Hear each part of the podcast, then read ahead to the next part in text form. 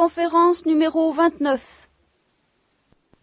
Euh, L'une de vous m'a fait remarquer, après la conférence de l'autre fois, que si le sacerdoce euh, n'est rien d'autre que ce que je disais, eh bien, en effet, on ne voit pas euh, pourquoi les femmes s'agiteraient tellement autour d'une prérogative aussi peu décisive que celle que j'avais présentée. Rappelez-vous ce que je vous avais dit. Le sacrificateur, c'est Dieu. Face à Dieu, il y a la victime. Et les grands acteurs de ce mystère du sacrifice sont essentiellement Dieu, sacrificateur, et la victime. Le rôle du prêtre, le rôle du sacerdoce, consiste seulement à préparer la victime pour l'autel du sacrifice. Ça ne il ne consiste pas à sacrifier. Le prêtre n'est pas sacrificateur. Voilà. Ça, c'est mon idée. C'est une idée que vous trouverez d'ailleurs pas euh, traînée dans, euh, dans des livres, mais enfin, j'attends de pied ferme ceux qui ne seraient pas d'accord. De toute façon, je n'ai encore jamais rencontré quelqu'un qui euh, se donne la peine de discuter mes petites idées, alors ma foi, je ne me fatigue pas trop. Et je, crois que c'est fondé ce que je vous dis là. Vous voyez, c'est l'œuvre divine de sacrifier, selon que je vous l'ai défini la dernière fois. Alors, une objection pourrait tout de même être faite, et je vais vous la dire en passant. On pourrait dire, ben non, le prêtre, évidemment, n'est pas sacrificateur au sens plein du mot. Certes, c'est une œuvre divine, mais il peut être instrument de cette œuvre sacrificatrice. Il peut être en quelque sorte le couteau, ou celui qui tient le couteau, pas du sacrifice, comme Abraham, pas, pour son fils. Il peut être, euh, sinon le feu descendu du ciel pour brûler la victime, du moins le bout de feu, celui qui met le feu à la victime. Eh bien, peut-il exister un instrument de ce mystère sacrificateur de Dieu? Je crois que oui, que Dieu, dans son œuvre sacrificielle, le feu divin, je suis un feu dévorant, l'amour divin, dans cette œuvre d'Holocauste, peut assumer des instruments. Mais, je suis obligé de dire que ce n'est pas le prêtre. Le prêtre comme tel n'est pas l'instrument de cette œuvre sacrificale de l'Holocauste. Et je répète, le prêtre a pour seule fonction de préparer la victime, de la disposer et de l'offrir, bien entendu, de l'offrir au sacrificateur pour qu'il daigne agréer l'offrande en la sacrifiant, précisément, puisque ce sacrifice, je vous l'ai dit la dernière fois, je vous le rappelle, est en même temps une glorification. C'est un épanouissement, euh, un drôle d'épanouissement, n'est-ce pas? Euh, Discutable, diraient certains, mais réel, pas mystérieux, euh, redoutable, mais c'est tout de même un épanouissement, c'est une glorification. Eh bien, le prêtre offre la victime à Dieu pour qu'il accepte cette victime et qu'il l'agrée, et il l'agrée en la glorifiant ou en la sacrifiant, ce qui revient au même. Donc ce n'est pas un rôle instrumental. Si des créatures peuvent jouer à l'égard du sacrifice de l'Holocauste un rôle instrumental, ce sont les victimes elles-mêmes. En ce sens que, une fois brûlée, la victime devient brûlante et qu'elle peut être, par le contact qu'elle offre avec les autres, l'instrument dont Dieu se sert pour brûler les autres et pour sacrifier les autres. Et c'est tout le mystère de l'Eucharistie. Enfin, c'est tout, c'est, c'est l'aspect le plus profond peut-être du mystère de l'Eucharistie, où c'est la victime, où c'est Jésus-Christ, mais en tant que victime glorifiée et consumée par le feu de l'Holocauste, dont le contact et la mendication à son tour, nous sacrifie du dedans, est instrument dont Dieu se sert, se sert de la chair du Christ sacrifié comme d'un instrument contagieux pour nous sacrifier, pour nous glorifier à notre tour. Le prêtre là-dedans ne joue que le rôle, alors un rôle tout à fait éminent dans la Nouvelle Alliance, qui est de, je vous le dis en latin parce que c'est plus clair en latin, puis je traduirai, conficere corpus Christi, qui est de faire venir, justement, de provoquer par le, le mystère de la consécration la présence du corps brûlant de Jésus-Christ et brûlé sur l'autel au cours du sacrifice de la messe. Alors ça, c'est un privilège important, mais ça n'est pas un rôle instrumental quant au sacrifice de nos âmes et de nos corps qui se fait par l'intermédiaire de la victime que le prêtre représente, soit. Mais c'est tout ce qu'il fait.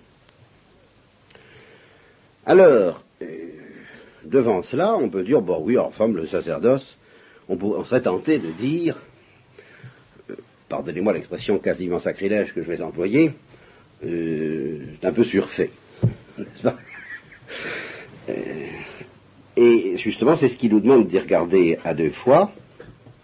Comment se fait-il que dans la tradition chrétienne, le sacerdoce ait été vécu, compris, senti par tous les pères de l'Église et par tous les mystiques et toutes les, contemplatives en particulier, telles que Thérèse de l'Enfant Jésus et combien d'autres, comme quelque chose d'infiniment désirable, euh, tout à fait merveilleux, euh, il faut croire que dans l'analyse que je propose, je laisse tomber quelque chose, sans quoi on ne comprendrait pas que ce rôle si modeste du sacerdoce, tel que je le définis, est une telle importance aux yeux de l'Église.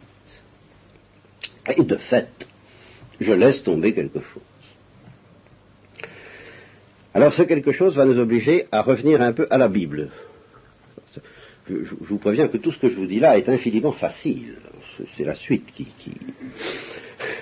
je n'irai peut-être pas beaucoup plus loin ce soir que les choses, ces petites choses que je vous dis maintenant. Enfin, ces petites qui sont tout de même très importantes, très profondes, enfin faciles. Dans l'Ancienne Alliance, alors ceux qui ont fait la Bible avec moi s'en souviennent peut-être, mais il y a deux sacerdoces. Il y a le sacerdoce lévitique, réservé à une tribu, parmi les douze tribus d'Israël, un des douze fils de Jacob, Lévi, fut euh, chargé, euh, eut le privilège euh, de, de, toutes les fonctions sacerdotales. Alors à cause de ça, la tribu de Lévi avait certaines particularités, n'avait pas de territoire propre, enfin c'était des privilèges, incontestablement, mais en même temps, quand on regarde le sacerdoce lévitique, son exercice, sa considération, l'importance qu'il avait dans la religion d'Israël, eh bien, au fond, on se rapproche assez, vous voyez, de ce que je dis là, de l'analyse que je viens d'offrir du sacerdoce. C'est quelque chose de relativement modeste.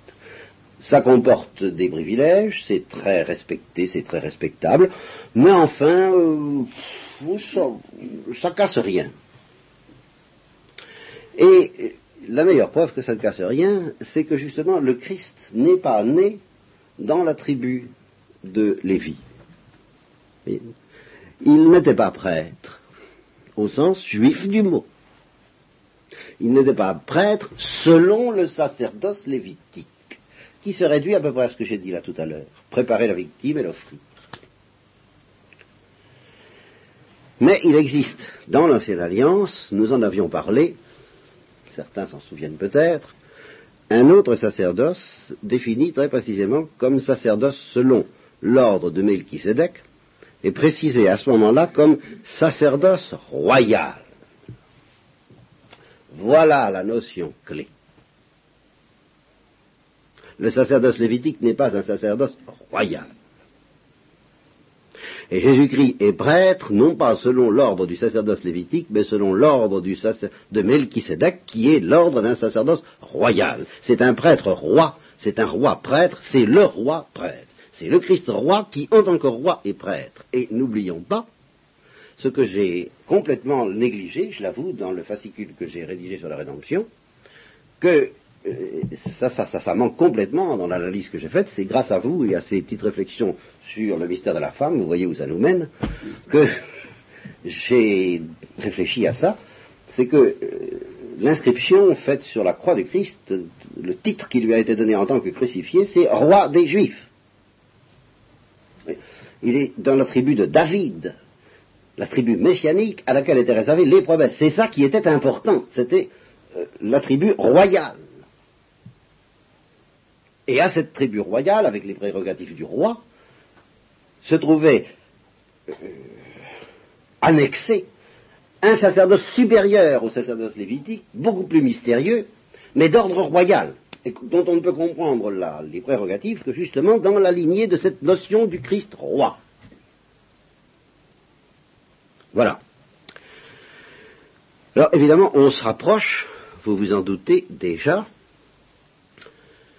et comme je vous répète que je ne suis pas très en forme, je vais m'y attarder parce que je n'ai pas du tout envie d'aller vite ce soir, on se rapproche un petit peu du problème de l'homme et de la femme, euh, qui ici va devenir le problème du roi et de la reine. Alors quelques observations grammaticales à propos des mœurs différentes qui règnent à ce moment, en ce sujet-là, entre euh, la cour d'Angleterre et la cour de France, autant où il y avait une cour de France, n'est-ce pas? En France, il n'y avait que des rois et la reine ne pouvait se définir que comme l'épouse du roi, au moins qu'elle fût régente, n'est-ce pas? En Angleterre, la reine, ça peut vouloir dire deux choses. Ça peut vouloir dire l'épouse du roi, puis ça peut vouloir dire celle qui tient la place du roi et avec toutes les prérogatives et toutes les fonctions du roi. Et à ce moment-là, le roi ne s'appelait, l'époux de la reine ne s'appelle pas le roi. Voyez-vous la différence, n'est-ce pas? C'est que l'époux du roi, l'épouse du roi s'appelle la, s'appelle la reine, c'est-à-dire le même nom que si elle gouverne. Tandis que l'époux de la reine, s'il ne gouverne pas, ne s'appelle plus le roi. Demandez de fermer la porte. Il s'appelle le prince consort, et je ne veux pas tomber dans un mauvais calembour en disant que ça évoque pour nous le principe de l'extraversion. N'est-ce pas Bon. Je crois tout de même que selon la nature, on pourrait philosopher et philologuer sur toutes ces choses pas mal. Je, crois tout de même qu'il est assez normal qu'en effet, euh, la fonction du gouvernement appartienne aux hommes plutôt qu'aux femmes. pour les raisons que je vous ai données, n'est-ce pas sont, que le gouvernement est une tâche d'extraversion plus superficielle à certains égards que les tâches féminines et maternelles, mais pour laquelle l'homme est plus doué, puis voilà, on, pourrait, en rester là. Et dire, bah oui, le roi, euh, c'est normal que ce soit un homme. Et à partir du moment où le sauveur d'Israël et le sauveur du monde devait être un roi dans la pensée de Dieu, bah, il était normal que Dieu s'incarne dans un homme plutôt que dans une femme qui serait reine, à ce moment-là, ben, ça ne convient pas aussi bien à la nature des choses que de choisir un homme et de l'appeler le Christ roi. On appelle la Sainte Vierge reine, mais quand on l'appelle reine, évidemment, on l'envisage comme épouse mystique du Christ roi. Bon, on pourrait en rester là. Mais ça ne me satisfait pas entièrement, et c'est là que ça va commencer tout doucement, tout doucement. Je, je, répète que je ne veux pas aller vite, et tant mieux pour vous peut-être. Si, j'étais trop en forme dans des sujets de ce genre, je risquerais d'éclabousser plus que d'éblouir. Alors, vous voyez, la notion de roi et du Christ roi me semble avoir une profondeur tellement secrète, tellement importante, que je ne peux pas me contenter pour euh, l'analyser et puis pour appliquer à la notion du roi et de la reine les remarques que j'ai faites à propos de l'homme et de la femme, je ne peux pas me contenter de l'analogie du royaume humain, ni même du royaume de David. Vous voyez, c'est une analogie euh, tout à fait admissible, mais qui est très insuffisante, très imparfaite par rapport à la notion de royauté quand elle s'applique au Christ. Alors il faut aller plus loin. Et alors là, c'est là où je frappe les trois coups parce que ça va devenir très vite, euh, si lentement que j'essaie d'aller, ça va devenir très vite vertigineux. Qu'est-ce qu'il y a de plus que le roi? Non, il y a Dieu. Mais, par, par hypothèse, nous ne nous occupons pas de Dieu, mais de l'homme et du Christ en tant qu'homme. Qu'est-ce qu'il y a de plus, de plus profond Qu'est-ce qu'on peut envisager parmi les titres du Christ Nous avons parlé du sacerdoce, Bon, ben justement, il semble que le sacerdoce euh, prenne toute sa dignité du fait qu'il est royal, bien. Alors, il semble que nous soyons au sommet en envisageant le Christ comme roi. Qu'est-ce que nous l'avons envisagé comme sauveur? Nous l'avons envisagé comme Messie? Oui, enfin, je ne crois pas avoir... Ah ben, comme victime. Ah oui, ça c'est très important, et alors là, nous y reviendrons peut-être aussi. Mais peut-être pas ce soir. Mais qu'est-ce qu'il y a de plus que roi Dans la série des attributs du Christ, il y a quelque chose de plus profond et qui englobe la notion de royauté, mais qui va plus loin encore, en tout cas qui descend, qui fait descendre la notion de royauté dans une profondeur ontologique beaucoup plus importante, beaucoup plus remarquable et beaucoup plus difficile à scruter aussi que l'analogie du royaume et l'analogie du gouvernement. Vous voyez, ça va plus loin que la notion de gouvernement, c'est la notion de tête. Le Christ est la tête du corps mystique. Voilà. Alors ça, c'est ce que je propose, ce que j'ai envie d'analyser avec vous. Je ne sais pas encore une fois jusqu'où je vais pouvoir aller, à cause des, marécages qui me font un peu peur. On va essayer. Première euh, approximation, on dira, c'est une approximation en fin de compte très fidèle, on dira l'homme, Jésus, est la tête du corps mystique, la femme, la Sainte Vierge, est plutôt le cœur du corps mystique. Et en disant ça, par exemple, ce qu'on peut essayer, quoi, c'est un ballon d'essai que je, propose là.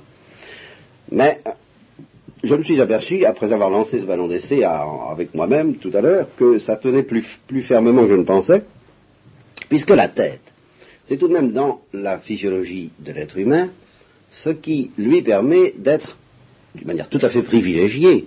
Il y a évidemment aussi les mains, bien sûr, mais enfin c'est surtout la tête qui lui permet d'être extraverti, d'être en rapport, relié au dehors. C'est là que se trouvent les sens les plus nobles, c'est-à-dire ceux qui justement portent le plus loin et avec le plus de délicatesse et qui permettent le mieux à l'homme de s'extravertir, de regarder, je vous répète, au dehors. Les yeux, les oreilles, c'est la bouche pour parler, tout ça, c'est les lois des relations sociales et de l'extraversion sont dominées par la tête, alors que le cœur est caché.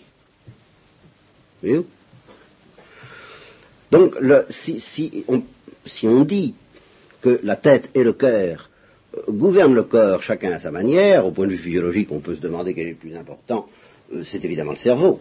Enfin, il n'y a aucun doute. Mais euh, le cerveau c'est tout de même l'organe de la, relation. C'est ce qui permet à l'homme d'être en relation. Le cœur, non. C'est beaucoup plus introverti. Donc cette comparaison me séduirait à première vue. Seulement, est-ce que cette comparaison autorise, et voilà où ça va commencer à devenir calé, je vous préviens, est-ce que cette comparaison autorise à mettre l'homme, la tête, au-dessus de la femme, le cœur? Alors ça nous ramène alors à des considérations qui me font peur sur la comparaison entre la vie de l'intelligence, la vie du cœur, et l'introversion et l'extraversion. Alors c'est là où on n'est pas tiré de l'auberge, je vous le dis tout de suite. Alors commençons par en haut, parce que c'est toujours par en haut que c'est le plus simple et le plus pur. Au niveau de Dieu. Au niveau de Dieu lui-même, il n'y a aucune hiérarchie véritable entre l'intelligence et l'amour. Pour la bonne raison qu'il n'y a même pas de distinction réelle. En Dieu, l'intelligence est amour, l'amour est intelligence. Et dans la mesure où nous, nous sommes tout de même obligés de distinguer ça en Dieu, en particulier à propos du mystère trinitaire, eh bien, nous dirons que l'intelligence est le principe de la procession du Verbe, et que l'amour est le principe de la procession du Saint-Esprit, donc que le, que le, Verbe procède un peu à la manière de la tête, et le Saint-Esprit un peu à la manière du cœur. Je pourrais m'en justifier beaucoup plus, je l'ai fait euh, à plusieurs reprises dans ma vie, parce que c'est très fondé en thomisme tout ça, euh, le, poids de l'amour qui, le poids du cœur qui incline quelqu'un vers un bien, c'est de cette manière-là, très mystérieuse, que procède le Saint-Esprit à l'intérieur de la Trinité. Mais ça n'implique aucune hiérarchie de supériorité en ce qui concerne la possession du Verbe à l'égard de la possession du Saint-Esprit. Euh, il faut les mettre à, parfaitement à égalité. Et ça, ça a une vérité qui aura une portée éternelle. Parce que, au fur et à mesure que les créatures se rapprochent de Dieu, et c'est là où ça va devenir très compliqué, parce qu'on va voir la créature humaine se rapprocher des anges et la créature humaine se rapprocher de Dieu. Au fur et à mesure que la créature humaine se rapproche de Dieu, eh bien, l'homme et la femme vivent dans une complémentarité où l'égalité devient de plus en plus évidente. Voyez-vous? Euh, Voilà, il y a une hiérarchie réciproque, celle que je vous ai dit au début, on en revient toujours à ça. L'homme supérieur à la femme dans sa ligne et la femme supérieure à l'homme dans sa ligne. Mais aucune des deux lignes, plus les créatures se rapprochent de Dieu, ne peut prétendre à une supériorité sur l'autre. Pourtant, c'est un fait que Dieu a choisi la nature masculine, ou un individu masculin, pour s'incarner, et non pas un individu féminin. Est-ce qu'on peut, on peut, on peut évidemment prendre ça comme un fait, et puis frapper du poing sur la table, et puis dire, écoutez, messieurs les féministes, si vous voulez, ou, mesdames, euh, c'est comme ça, c'est comme ça. Hein, nous n'y pouvons rien. Enfin, on peut essayer de chercher des raisons de sagesse, vous voyez. Et alors, ces raisons de sagesse me plongent, je vous l'avoue, quand je les recherche, dans une très grande délectation, mais quand j'essaie de les communiquer, dans un très grand tourment. Parce que c'est une... Pourrais-je en balbutier quelque chose? Enfin, je vous ai promis des marécages, alors ma foi, allons-y.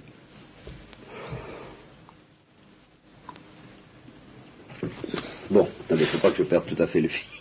je m'excuserai, hein, je fais ce que je peux ce soir. Oui.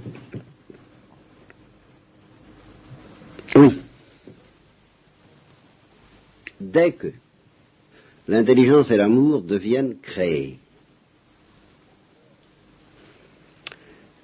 ne sont plus purement divins, alors, infailliblement, et ça c'est la partie la plus abstraite de tout ce que j'ai à vous dire, alors je, vous demande pardon à tous, euh, c'est pas la plus difficile pour moi parce que c'est une chose que je sais depuis des années et des années parce que je l'ai appris en thomisme. Mais enfin, pour vous, j'ai confiance que c'est pas facile. Et si je vous livre pas ça, je pourrais pas continuer. Alors, je, suis bien obligé.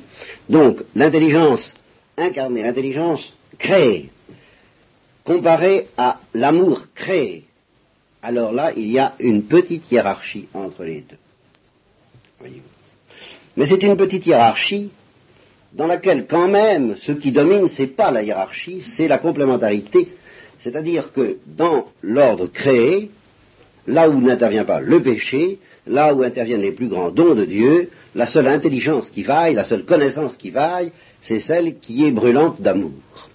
Et de même, dans l'ordre créé, le seul amour vraiment parfait qui mérite d'être considéré et contemplé, c'est celui qui est euh, brillant de lumière et de lucidité. Vous voyez? Alors, euh, c'est pas une concurrence. C'est un peu comme entre le cœur et les poumons dans l'organisme humain, ou entre le cœur et le cerveau. Il n'y a pas de concurrence. Il y a vraiment, chacun a besoin de l'autre, parce que dans l'ordre créé, justement, l'intelligence et l'amour sont deux choses distinctes, ce qui n'est pas le cas de Dieu. Donc l'intelligence et l'amour sont faits pour fonctionner ensemble dans une unité vitale aussi étroite et intime que possible, mais dans cette unité vitale harmonieuse et parfaite, il y a tout de même une certaine hiérarchie. Et ça, je ne peux pas vous le faire comprendre de manière parfaite, je, vous en demande pardon parce que c'est comme ça. Il y a une certaine hiérarchie.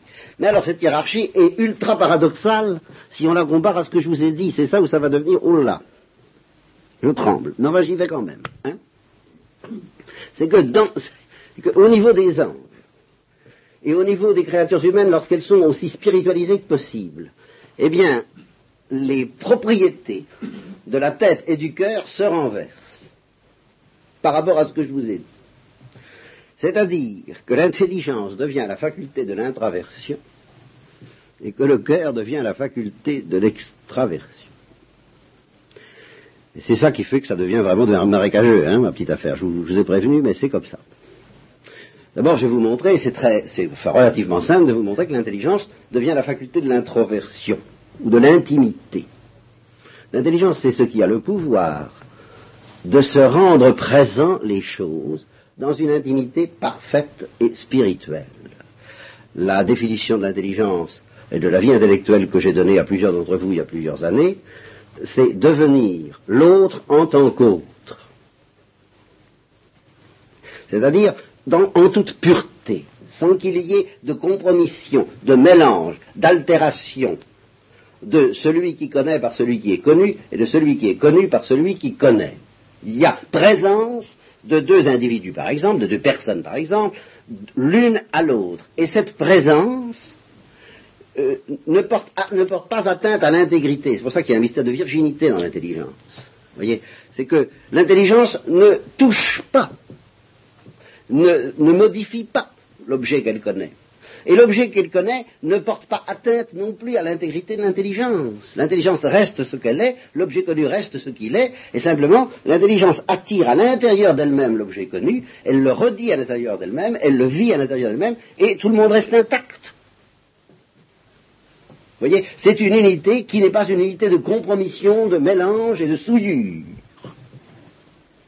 Il n'y a pas de souillure de l'objet connu par l'intelligence qui connaît, ni de l'intelligence qui connaît par l'objet connu.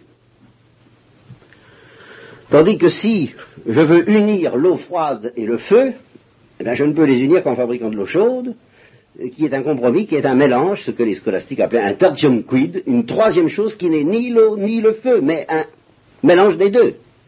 Tandis que quand l'intelligence devient une avec son objet, il n'y a pas de troisième chose, il n'y a, a, toujours que l'intelligence et l'objet, mais simplement l'objet vit en plus à l'intérieur de l'intelligence. Donc l'intelligence créée apparaît comme une faculté d'intimité. Et comme une faculté d'intimité, alors là on va tout de même retrouver ce que j'ai dit de l'extraversion, qui n'a pas de limite. C'est-à-dire que l'intelligence est capable de s'assimiler tout ce qui se présente à elle. Donc, euh, c'est une faculté d'infini. C'est en ça qu'elle est extravertie, si vous voulez. C'est que la, créature est limitée par elle-même, mais que par son intelligence, alors ça Pascal a développé ça longuement, eh bien elle a quelque chose d'infini. Je suis plus grand que l'univers parce que même si l'univers m'écrase, je comprends l'univers, l'univers ne me comprend pas. Et ça c'est grâce à, à, la dimension, je dirais, extravertie, mais infiniment extravertie de l'intelligence, mais une extraversion qui en même temps est une puissance d'intimité. Bon. Alors, vous me direz, je vais tout de suite euh, euh, aller un tout petit peu plus loin. On dirait, mais alors qu'est-ce que vous nous avez raconté au sujet de, l'intelligence humaine? Alors là, pour ce que je vous ai dit en sujet de l'intelligence humaine, il ne s'agit plus de l'intelligence. Vous voyez, il y a l'intelligence comme divine, elle est égale à l'amour. Il y a l'intelligence comme créée, elle est supérieure à l'amour et c'est une faculté d'intimité, d'introversion et de profondeur. Et puis il y a l'intelligence humaine comme humaine, c'est-à-dire comme très imparfaite à cause de la chair, à cause du corps.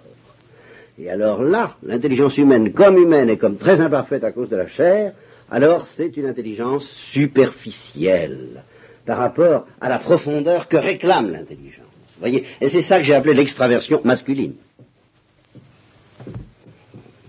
de sorte que la supériorité ou l'infériorité de l'homme sur la femme, ça devient quelque chose de très compliqué à définir dans ces conditions-là, parce que c'est en tant qu'il est euh, tout de même, enfin celui qui exerce spécialement l'intelligence, que l'homme est supérieur à la femme parce que l'intelligence est supérieure à l'amour, mais dans le cas de l'homme, si on prend son intelligence en tant qu'elle a tendance à être superficielle, sous cet angle-là, le fait même d'être celui qui pratique l'intelligence, risque de le mettre en situation superficielle par rapport à la femme qui est toujours profonde. Nous verrons pourquoi. Alors, mais nous n'en sommes pas là parce qu'il faut maintenant essayer de vous montrer pourquoi et comment. Vous crierez grâce quand vous n'en pourrez plus, c'est peut-être vous qui vous arrêterez les premiers.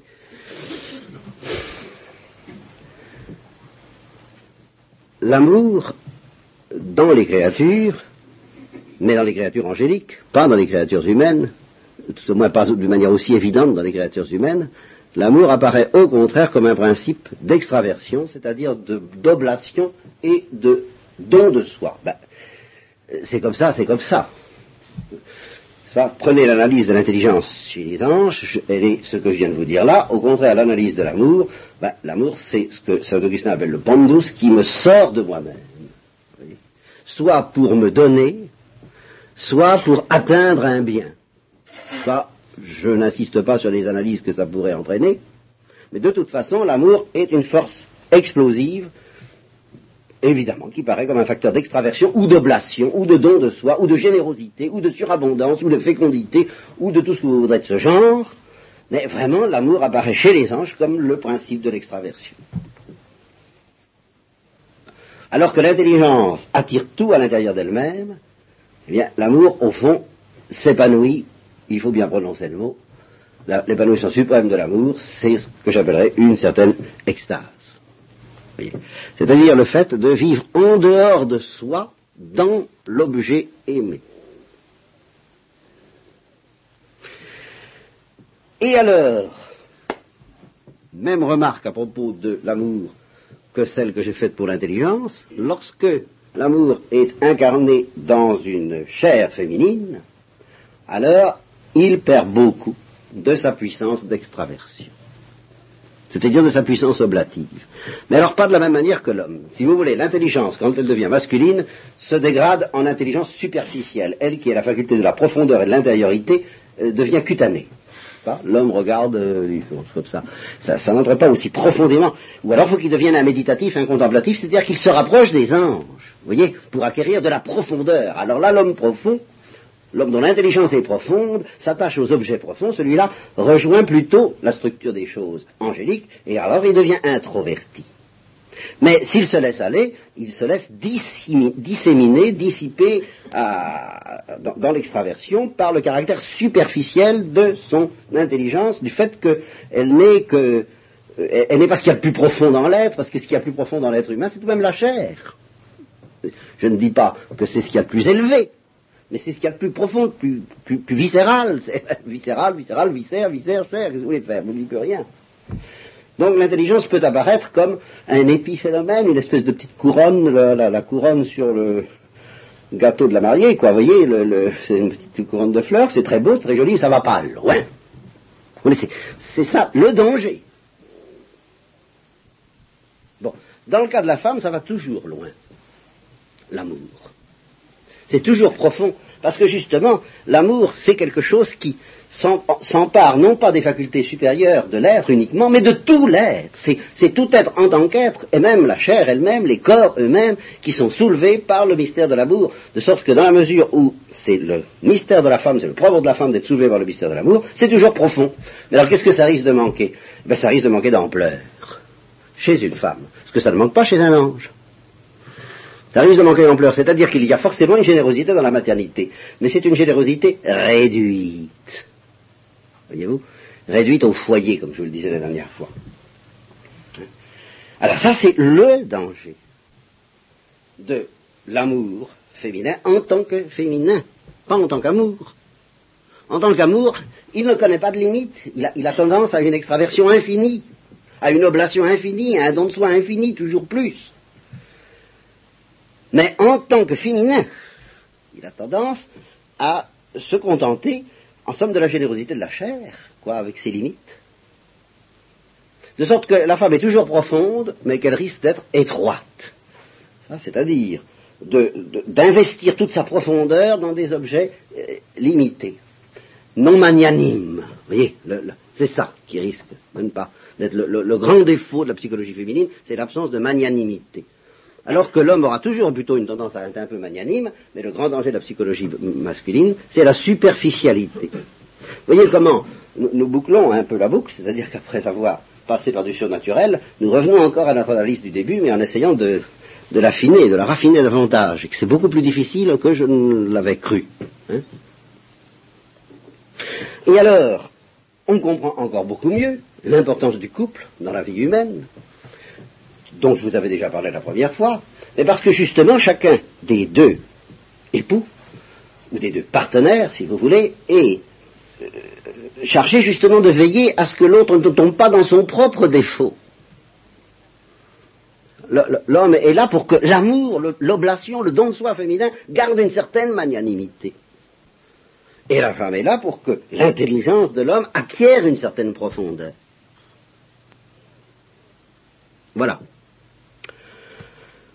Alors, euh, dans le cas du Christ et de la Sainte Vierge, il est évident que nous avons affaire à des êtres aussi spiritualisés que possible, aussi proches des anges que possible, mais euh, ça ne veut pas dire que chacun des deux n'est quand même pas, c'est la beauté de ce couple unique, n'est-ce pas, du nouvel Adam et de la nouvelle ère, que chacun des deux n'est pas un secours pour l'autre euh, en, en tant qu'individu humain. Le Christ même est aidé à être profond dans sa chair, même par la Sainte Vierge. C'est-à-dire que, bien sûr, la, vision face à face, les grâces de Dieu, l'intimité qu'il a avec le Saint-Esprit, tout ça lui suffit pour être contemplatif, mais sa sensibilité d'homme, elle, aura toujours, en tant que sensibilité d'homme, une certaine tendance à la dispersion, et la sensibilité féminine, au contraire, une certaine tendance à l'introversion, et la Sainte Vierge peut être une douceur, je dirais, pour le Christ dans ce sens-là. Et naturellement, inversement, euh, le Christ offre à Marie des possibilités de magnanimité qui dépassent celles qu'elle avait déjà et qui étaient pourtant fort grandes puisqu'elle était très spirituelle et très angélique. Mais ça ne me suffit pas encore dans ce que je voudrais vous dire à ce sujet-là.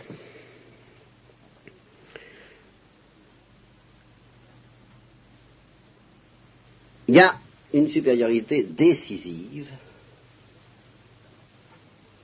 On, comprend, si vous voulez, au, niveau de ce que je viens de vous dire là, on peut comprendre qu'il y a une certaine sagesse alors de la part de Dieu, de la part du Verbe, à s'incarner dans un homme plutôt que dans une femme, toute proportion gardée, parce que si cet homme est très spiritualisé, en fin de compte, il, a une certaine supériorité et d'introversion.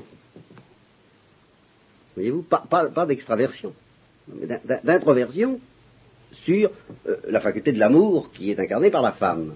Donc il est normal que Dieu s'incarne dans un homme.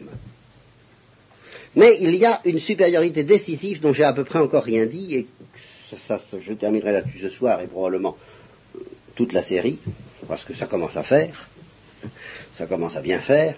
Il y a une supériorité décisive, une supériorité fascinante, et qui est celle qui fascine en effet l'Église euh, depuis toujours, mais c'est le titre de victime. De celui-là, je n'ai pas encore parlé. Et là, il y a une objection passionnante à faire. Passionnante parce qu'il y a une réponse qui est encore plus passionnante. Je ne suis pas sûr d'avoir mis le doigt sur cette réponse telle que l'Église la sent, mais ce n'est pas exclu. Et, alors, dans ce cas, c'est vraiment très beau. L'objection passionnante, c'est de dire, mais enfin, d'après tout ce qu'on vient de dire, c'est à la femme qu'il reviendrait d'être victime plutôt qu'à l'homme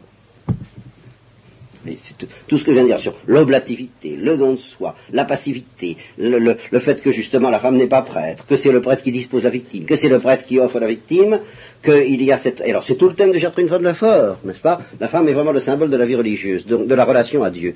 Or, quelle est la plus parfaite relation à Dieu? Ben, C'est celle de victime, mais victime de l'Holocauste, hein, victime de la gloire.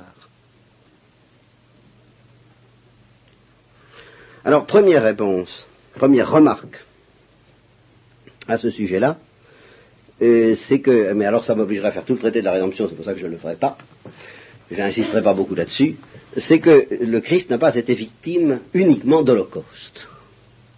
On pourrait peut-être se poser la question s'il s'agissait d'être purement et simplement victime de l'Holocauste, si ce ne serait pas la femme qui devrait être la première victime, et le Christ être euh, euh, la seconde victime, donc dans cette perspective, si vraiment le titre de victime est le plus beau pour une créature, et je crois que c'est vrai, Là, le Verbe aurait dû s'incarner dans une femme qui serait la première victime, et puis l'homme, le prêtre, être à la fois le prêtre, et puis celui qui est associé par la compassion, par une sorte de transfixion comme Marie par rapport à Jésus, au sacrifice, à l'Holocauste de sa mère, dont il deviendra ainsi l'époux mystique. Mais en fait, le Christ a été victime non seulement de la gloire, mais du péché. Ça, je ne peux pas m'étendre là-dessus, faudrait, je vous renvoie au cahier sur la rédemption. Alors ça, je l'ai beaucoup développé dans le cahier sur la rédemption. Et alors ça, cette dimension d'être victime du péché, cette dimension a justement quelque chose de euh, magnanime, de, qui me paraît relever davantage de la tête et du roi que de, du cœur et de l'épouse. Parce que c'est tout de même une œuvre. Vous voyez, ce n'est pas simplement un, mystère intime et intérieur, c'est une œuvre. L'œuvre de la rédemption, et c'est une œuvre par laquelle Dieu vient affronter les ténèbres dans un combat dont il est le roi. Alors là, il y a tout de même toute cette dimension-là qui me paraît déjà plus masculine. Mais il y a quelque chose de plus profond encore, à s'en tenir simplement à la notion de victime, victime de l'amour, victime du péché, c'est que la supériorité de la victime